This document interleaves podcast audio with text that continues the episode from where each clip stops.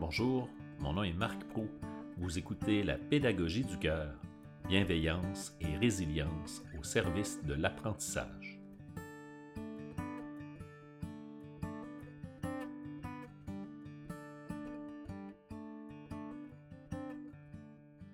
David Lilalonde est psychoéducateur, conférencier, chargé de cours à l'UCAM et maintenant auteur puisqu'il a publié récemment un premier livre, Ses enseignantes au super pouvoir.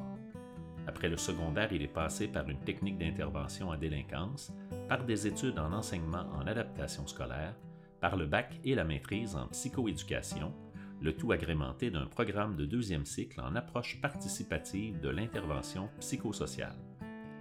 D'entrée de jeu, je lui ai demandé de me dire quel genre d'élève il était au primaire et au secondaire. Ça, c'est vraiment une bonne question parce que l'élève que j'étais au primaire et au secondaire, c'est deux versions complètement différentes. Au primaire, j'étais ce qu'on pourrait appeler un élève modèle. J'avais des bonnes notes, j'étais super gentil, très poli, très rangé à mon affaire, je respectais les règles. Être un enseignant, c'est le genre d'élève que je voudrais avoir fois 25 dans ma classe pour que j'aille jamais à intervenir puis que je puisse enseigner puis faire ce que j'aime sans trop de complications. Au, euh, au secondaire, ça s'est compliqué ça s'est compliqué. Euh, en secondaire 1, j'étais encore l'élève modèle, euh, mais comment dire, euh, c'était pas très populaire comme, comme formule. Non, puis, je me faisais agacer un petit peu avec ça. Puis, je vais toujours me rappeler, il y a un moment où j'ai répondu de façon légèrement arrogante à un enseignant qui m'a posé une question et tout le monde est parti à rire.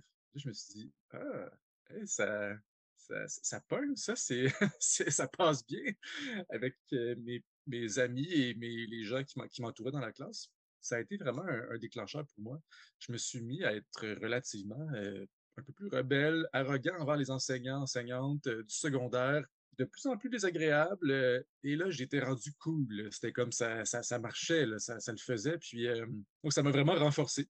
Avec du recul, je comprends toute la trajectoire. C'est vraiment, ça m'a renforcé dans mon, dans mon estime, dans ma confiance et dans, surtout dans mon statut social dans cette école-là. Puis, euh, jusqu'au moment où je me suis fait mettre dehors de l'école parce que j'étais allé trop loin. Oh, donc, c'est ça. La, ligne avait été franchie, puis il n'y avait pas moyen de revenir en arrière. J'étais très bon pour tester la ligne. Il y a un moment qui, où je l'ai trop dépassé et on, m'a mis dehors avec raison, honnêtement. Euh. J'avais ce qu'on pourrait appeler des comportements d'opposition et perturbateurs, assez, assez clairs, assez nets. J'étais très bon pour faire ça. J'aimais ça, faire ça. Je... Tester les limites, c'était rendu ma spécialité. C'était intéressant parce qu'il y avait des enseignants avec qui je faisais pas ça du tout. J'étais très gentil, très respectueux. D'autres enseignants qui étaient vraiment plus autoritaires que les autres, qui, euh, qui étaient plus, plus dominants peut-être, qui, qui écrasaient un petit peu plus la classe avec leur posture eux, j'arrivais pas à tolérer ça, puis j'étais vraiment en, réaction par rapport à ça. Donc, c'est intéressant de voir que je n'étais pas le même élève, dépendamment des enseignants qui étaient là. Est-ce que tu as l'impression que ce parcours-là que tu as eu au primaire et au secondaire a eu un impact sur l'envie que tu as eue dans les études que tu as faites? Parce que tout ce à quoi tu as touché là, dès, dès ce qui est venu après le secondaire, tu étais toujours en recherche euh, de, moyens d'aider un certain nombre de jeunes, d'aider des, jeunes à être capables de développer leur plein potentiel? Certainement. Certainement que ce parcours, ce bout de parcours-là m'a aidé et m'a influencé dans mes choix de dans mes choix d'avenir. Par contre, ce qui m'a influencé le plus, c'est l'enseignement du karaté j'ai commencé à enseigner le karaté quand j'avais 15 ans. Et ça, ça a été un coup de cœur total. En fait, le karaté en général a été un coup de cœur total, mais l'enseignement du karaté, j'ai adoré ça. Et ça s'est adonné que les élèves qui étaient un peu plus difficiles, qui étaient plus agités, qui s'opposaient un peu plus, qui étaient plus rebelles, euh, ben, c'était mes préférés. C'était mes préférés et je me faisais un plaisir de trouver une façon de, faire de, créer un lien avec eux et de les encadrer, de les inspirer, de, de modifier la version d'eux-mêmes pour que ça soit encore plus une belle version qui puisse vraiment s'épanouir euh, dans leur plein potentiel dans le sens des arts martiaux, mais dans le sens de, des, humains qu'ils étaient aussi. Et donc, je me suis dit, ben là, ça, j'aime vraiment ça et je me débrouille bien. Donc, pourquoi pas aller étudier là-dedans? Ce, qui m'a mené à la technique en intervention en délinquance et plus tard à des études en enseignement parce que j'adore enseigner et j'adore intervenir. Ça m'a amené en enseignement d'adaptation scolaire. J'ai beaucoup aimé ça, mais ce que j'aimais le plus dans ces cours-là, c'était les cours de tout ce qui était troubles de comportement et compagnie. Donc, je me suis dit, je pense que psychoéducation, c'est encore plus que j'ai envie oui, de faire. Oui, oui, oui, tout à fait. Euh, j'ai vu aussi dans ton parcours, euh, quand je fouillais un petit peu ton CV pour, euh, pour préparer l'entrevue, que tu as été euh, directeur d'une colonie de vacances. Bon, déjà sur le coup, je me suis dit, on a ça en commun, parce que moi, je suis très impliqué dans le monde des, camps de vacances depuis très ah longtemps. Je suis encore comme, comme administrateur bénévole, mais j'ai vraiment grandi là avant de devenir enseignant. Et, euh, mais je voyais ça, et, mais là, j'ai vu à la suite en France. Là, j'ai besoin d'explications. oui, j'ai été euh, coordonnateur général dans, dans, un camp de jour au Québec, qui était un camp de karaté, justement. J'ai fait ça pendant six ans. En France, effectivement, il y avait, dans ce temps-là, il y avait beaucoup de Québécois qui allaient comme animateurs dans les colonies de vacances en France. Et il y avait un été où j'ai eu la chance d'être directeur d'une colonie de vacances, qui était une colonie qui était destinée à des enfants qui sont dans l'équivalent de la, DPJ ici, donc qui étaient retirés de leur famille. Ça avait été, c'est une des expériences les plus marquantes et les plus intenses de ma vie. très, très, très, très, très, très, très intense, mais tellement enrichissant. Ça, c'était juste au début, avant que je commence mes études en psychoéducation. Donc, j'étais un peu entre les deux, entre mes études en intervention en délinquance et le bac en enseignement, puis les études en, en psychoéducation. C'était une belle parenthèse. Dernière chose dont j'avais envie de parler euh, sur ton parcours, euh, j'ai vu que jusqu'à tout récemment, tu étais impliqué dans le projet Wapikoni Mobile. Euh, oui. C'est un, projet fantastique, ça. J'aimerais ça que tu m'en parles de, ce que tu as fait exactement sur ce projet-là. Certainement. Pour ceux et celles qui ne savent pas c'est quoi Wapikoni Mobile, c'est une organisation qui envoie des, des, roulottes tout équipées en cinéma avec des, avec des cinéastes professionnels et des intervenants dans plusieurs communautés autochtones à travers le Québec et maintenant à travers tout le Canada pour accompagner les gens de la communauté à créer leur propre court-métrage sur un sujet qui les, qui les inspire. Et moi, j'étais l'intervenant d'une équipe. Je l'ai fait à quatre reprises dans la communauté de Manawan, qui est une communauté Atikamek. J'ai adoré ça. J'ai adoré découvrir Manawan, découvrir la culture Atikamek et être à leur contact dans ma posture d'intervenant, et dans ma posture euh, d'ami éventuellement aussi, parce qu'à force d'aller là, il y, a, des amis, des amitiés qui se sont créées. Puis euh, et ça, pour moi, ça a été, euh, ça a été un univers fascinant à découvrir.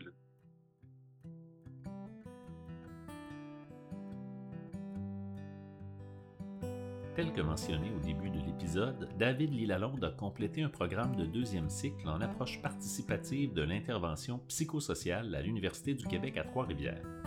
Je lui ai demandé de me préciser en quoi consiste ce programme.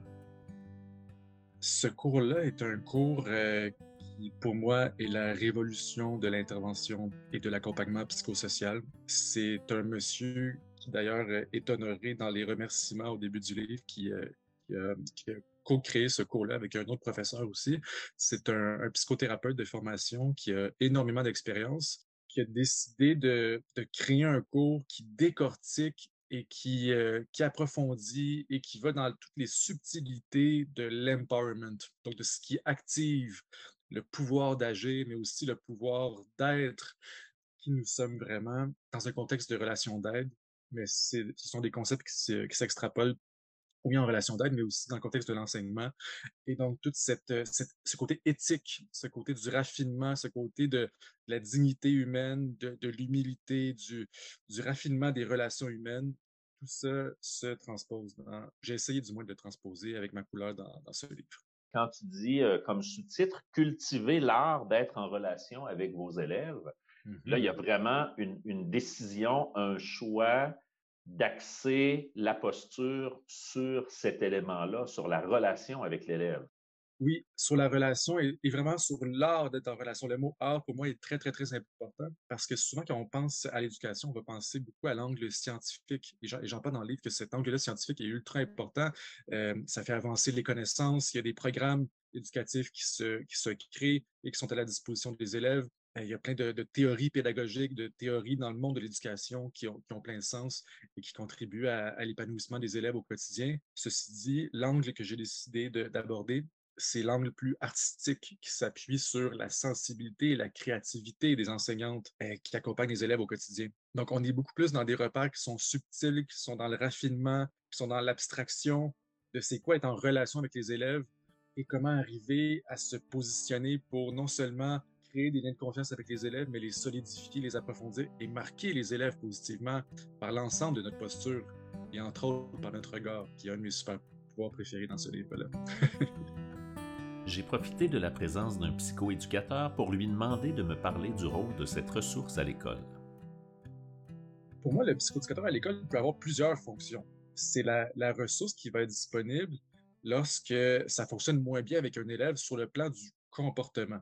Donc, un élève qui a des difficultés d'apprentissage, ce sera peut-être pas nécessairement le psychoéducateur, mais un élève qui a des difficultés parce qu'il s'oppose trop, parce qu'il fait trop de crises, parce qu'il n'arrive pas à rester en classe, il se fait sortir trop régulièrement, parce qu'il intimide, parce qu'il frappe les autres, parce qu'il n'est pas motivé du tout à, écouter l'enseignante, parce qu'il perturbe tout le temps. Donc, bref, tout, tout ce qui est difficulté d'adaptation sur le plan psychosocial, c'est là que le psychoéducateur va pouvoir intervenir soit en rôle conseil auprès de l'enseignant ou envers l'équipe éducative de l'école pour bien évaluer ce qui se passe dans l'ensemble de la situation et pour ensuite proposer des recommandations ou idéalement, moi, ce que je propose, c'est de co-créer des recommandations avec la personne concernée, c'est-à-dire l'enseignante, et pourquoi pas inclure l'élève dans tout ça. Et en, complément à ça, les psychoéducateurs peuvent euh, faire des suivis individuels, donc avec les élèves qui ont plus de difficultés, pour essayer de, développer certaines capacités euh, sociales, d'autorégulation, d'autocontrôle, pour justement que les, élèves soient plus en mesure de, de suivre dans la classe et d'être disponibles pour apprendre et pour entrer en interaction avec les enseignants et les autres amis de la classe sont plus, plus saines. Et la dernière chose que les psychoéducateurs peuvent faire, pour faire un, résumé assez, assez sommaire, c'est de, de, faire des, des, ateliers, des ateliers sur différents thèmes de, prévention, de sensibilisation, euh, soit de façon générale pour tout le monde, par exemple pour prévenir l'intimidation, ou avec un groupe ciblé qui euh, serait plus à risque, par exemple, de, de perte de motivation, d'être un peu plus euh, agressif dans la cour d'école. Donc, ce sont ces, angles-là que les psychoéducateurs peuvent aborder de façon générale dans une école. Je sais que tu travailles dans différents centres de services scolaires. C'est probablement ces relations-là avec les enseignants, ces, réalités-là que tu as, côtoyées avec des élèves qui ont fait germer le projet d'écrire euh, le livre Ces enseignantes au super pouvoir? En fait, c'est vraiment un, mélange de plein de choses qui m'a amené à écrire, ce livre-là. À la base, j'ai enseigné beaucoup dans ma vie et je continue d'enseigner. À la base, c'était l'enseignement du karaté. Après ça, j'ai donné des conférences, des formations. J'ai enseigné dans le cadre de psychoéducation sans frontières. J'ai offert beaucoup de, formations à des futurs coopérants. Maintenant, j'enseigne à l'UCAM depuis euh, à peu près quatre ans. Il y a, tout, le volet aussi, camp de jour, camp de vacances, euh, centre jeunesse, foyer de groupe. Il y a eu beaucoup de contextes où j'ai soit enseigné ou eu à faire de la gestion de, groupe.